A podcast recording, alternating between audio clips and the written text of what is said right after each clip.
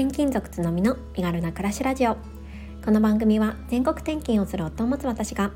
家族と共に快適に暮らすための工夫思考や学びを毎日共有するチャンネルです。2歳4歳の子育てワンママライフ読んだ本のことなど34歳なりのママをお伝えします。おはようございます。こんにちは。こんばんは。つのみです。4月13日木曜日です。皆様いかがお過ごしでしょうか？えこのね冒頭のタイトルコール最初の方ちょっとあのカンペっていうかあのメモしたのを、えー、見ながらいつも読んでたんですけど、まあ、最近ねあのもう覚えたということで あの空でやってるんですけどこうたまにねこう飛んじゃって、うん、あの間違ったり しちゃいますね多分今日何かも、う、言葉飛ばしちゃった気がします。はい、でちょっとあの最初あの雑談なんですけど、えー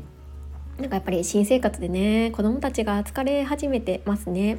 木曜日っていうことで、まあ、私自身もねちょっと疲れが出てきた頃なんですけれども朝はね子どもたちもすっごいぐずってて、まあ、さなかなか登園まで 時間がかかりました。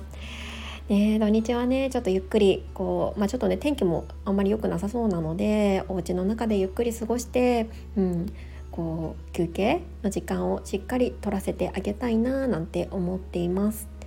こうついついね自分もこう余裕がなくなると分かってはいるんですけど子どもの気持ちをね汲み取ってあげられなくってなんかね冷たい言葉を吐いちゃったりとかして本当に 自己嫌悪です。はい、帰ってきたらねなるべく優しくあのその日あったこととかをね聞きながら包み込んであげたいななんて思っている今 ですね。はいはいすいませんで今日は、えー、何を話すかというと、えー、私ですねあの前も話した通り、えー、スキルシェアの、えプラットフォーム運営をしている会社に勤めているんですけれどもで自社のその、まあ、ユーザーさんでですね、えまあ、副業とかそういうものができるプラットフォームなんですけれども、え月収80万円とかを達成しているようなね結構人気のユーザーさんっていうのがねちらほら、まあ、出てきているんですね。で、まあ、そういうユーザーさんにはやっぱりこう理由があるっていうのが、まあ、今ね大体10年ぐらい運営してきて分かってきていることになります。で今日、えー、 Voicy パーソナリティのマーチさんのですね、えー、プレミアム配信を聞きましてであの Voicy 社にねあの伝えたことみたいな内容で配信をされていたんですよね。でその内容を、まあ、聞いてあ私の運営してるそのプラットフォームの人気ユーザーさんとまあ、 Voicy のねトップパーソナリティさんの、まあ、マーチさんなんですけど の共通点があったっていうことで、まあ、それをねちょっとお伝えしたいななんて思ってます。えーこれからね何か自分でサービスをあやっていきたいとか、うん、副業していきたいとか、まあ、そうだけそれだけではなくって例えばもう今ねすでに営業であの仕事をしているとか、うん、あのご自身のね仕事にも何かしら活かせることがあるんじゃないかなって思うのでよろしければお聞きください。えーと、まず結論の前にまずねあのこういう人気のユーザーさんとか、まあ、トップパーソナリティって言われている方っていうのはやっぱりねあの一番にアウトプット、まあ、成果物って言われるものですね。の質は非常にやっぱり高いです。それはもう当たり前ですよね、まあ、だからこそ人気になって需要が出てくると思うんですけれども、まあ、これでやっぱりこう相手のことをしっかり考えて何かを発信されていたりとか、うんと、サービスを提供されていたりしています。もうそれは大前提ということでお話をしたいと思います、えー、結論ですね、まあ、共通点はえっと、運営会社のことが大好きっていうことなんですよ。うん、ちょっとここ深掘りしていきますね。えっとねあのマーチさんに対して関してもその人気のね私たちの会社のユーザーさんに関しても、えーと、運営会社がすっごい大好きででご自身が思っていることっていうのを率直に運営会社に伝えています。こうしたら、えーと、御社ももっと良くなると思いますよっていうことをちゃんと、えー、発信されているんですよね、うん、その姿がすっごい重なりました。えーと、その会社の発展とか、えー、くなることっていうのが、まあ、ゆくゆくは自分の発展にもつながるって信じられているから、まあ、そういうふうな行動ができるのかなって思います。えっと、私の会社のですねその人気のユーザーさんっていうのは本当に頻繁にねメールをくださるんですよね。なんかここのねあの、まあ、私たちアプリをアプリとウェブサイトを運営してるのでアプリのここの部分がすごい使いづらいですとかここをこうしたらもっと良くなると思いますとかなんかアルゴリズムとかもすごい研究されててなんか変な話私たちよりすごいなんか詳しかったりするんですよね。こうしたらもっといいんじゃないかみたいなすっごい意見を持っててでも私たちの会社のことが、まあ、社員のように大好きなんですよね。で本当にそういう存在って、まあ、運営側からするともう大変ありがたくって、まあ、こういう思いがあるからこそ、まあ、人気なんだろうなっていう、まあ、その理由がねすっごいわかるんですよね。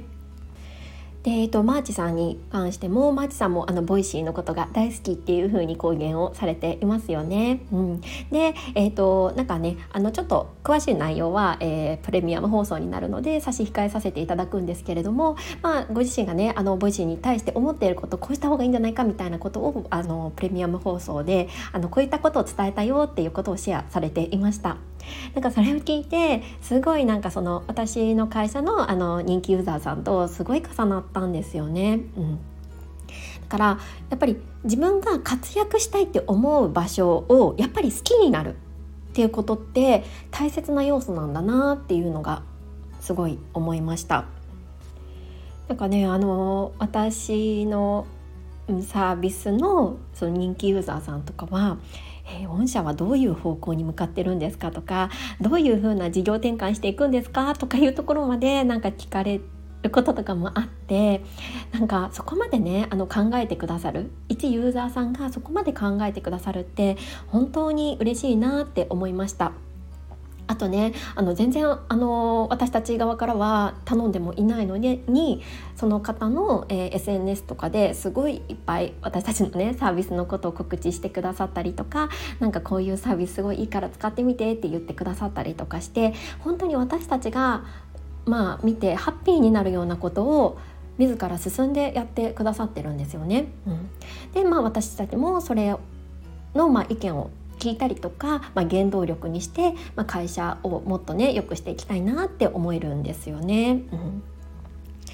例えばねこれってあの、まあ、営業で仕事をしている方がいるとするじゃないですかそこに当てはめてみると,、えーと同じようなこともできると思うんですよね。例えばその営業さんのお仕事がうんじゃあ例えば羊羹を売る仕事だとしたら羊羹あのおしゃお菓子の羊羹ねなんで羊羹なのかって感じなんですけどお菓子の羊羹を販売する仕事だとしたら本当はお菓子の羊羹をあのたくさんの方に買ってもらいたいっていうことが目的だと思うんですけれどもえっ、ー、と本当にね例えばこう今言ったような、えー、人気の